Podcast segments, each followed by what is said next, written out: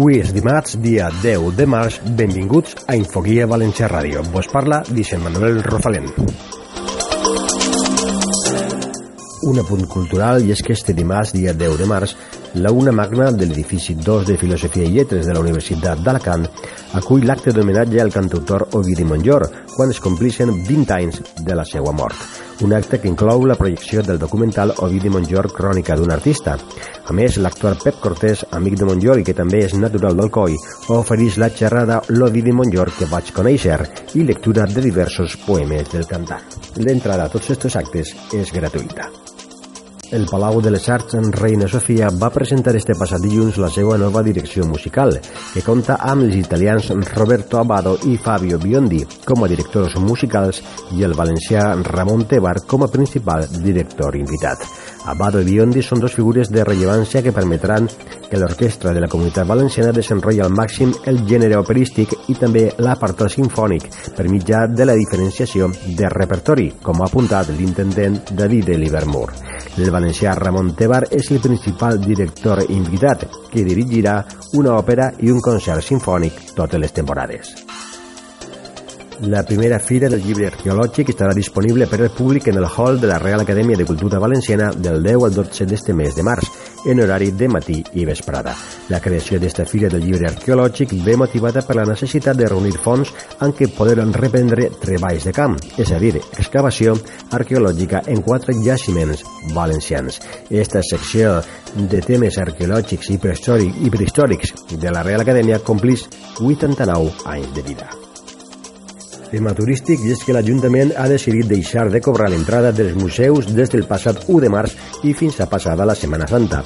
L'objectiu d'esta decisió és promoure el turisme cultural en la ciutat, d'entrada als monuments i museus municipals, segons van informar des del propi Ajuntament.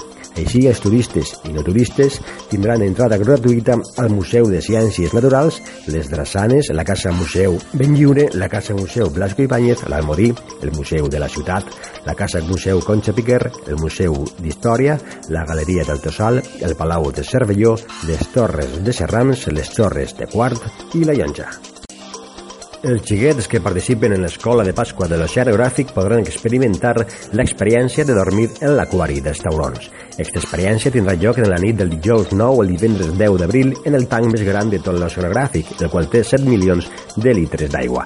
Hi ha 31 exemplars de taurons de 6 espècies distintes, com la mussola, el tauró gris, el tauró bou, el tauró cebre, l'angelot i el tauró d'ira. L'endemà participaran en una solta d'una tortuga que serà tornada al mar després del període de recuperació necessari en l'arca del mar de l'oceanogràfic. I més de turisme és que la Conselleria d'Economia, Indústria, Turisme i Ocupació a través de l'Institut Valencià de Tecnologies Turístics i l'Antur ha publicat el primer manual operatiu per a la configuració de destinacions turístiques intel·ligents. Este manual ha sigut concebut com un document pràctic que permet conèixer l'adaptació del model de Smart City a les destinacions turístiques per així comprendre a la perfecció les implicacions d'una destinació turística intel·ligent. El treball es presenta dividit en 11 capítols que aborden el model de destinació turística intel·ligent des del vessant de la seva governança, sostenibilitat, connectivitat i sensorització, informació al turista, innovació en la gestió de destins, l'escenari tecnològic actual i els desenrotllaments per a destins i l'estratègia d'un destí intel·ligent, etc. La falla de l'Ajuntament serà dos metres més alta que la del passat any i tindrà el doble de volum. Acompanyada per les balleres majors de València, Estefania López i Maria Donderis, el regidor de Festes i Cultura Popular, Francisco Lledó, i una nombrosa representació de la corporació municipal, tant de l'equip de govern com del grup socialista, l'alcaldessa Rita Barberà va visitar el passat dia 5 el taller de Manuel García, on s'ha realitzat un monument que té per lema la força i com a peça fonamental un lleó que representa la força de la democràcia. L'artista Manuel García ha explicat que la falla d'enguany té 22 metres d'altura, dos més que l'any passat, i dobla el volum del Moisès. La força està realitzada conjugant el cartó pedra tradicional amb la tècnica de vareta, que és el que més li agrada, segons va reconèixer Manuel García. La previsió de l'oratge per a este dimarts, dia 10 de febrer, tindrem cel poc ennuvolat amb alguns intervals de núvols mitjos i alts. Les temperatures en ascens en general d'entre 1 i 2 graus, vent variable fluix tendint al matí a est i sud-est.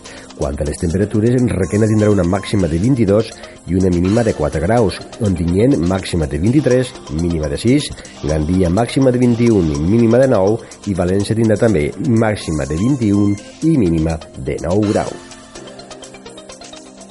Estes i moltes més notícies, ja sabeu, les teniu disponibles en infoguiavalencià.com.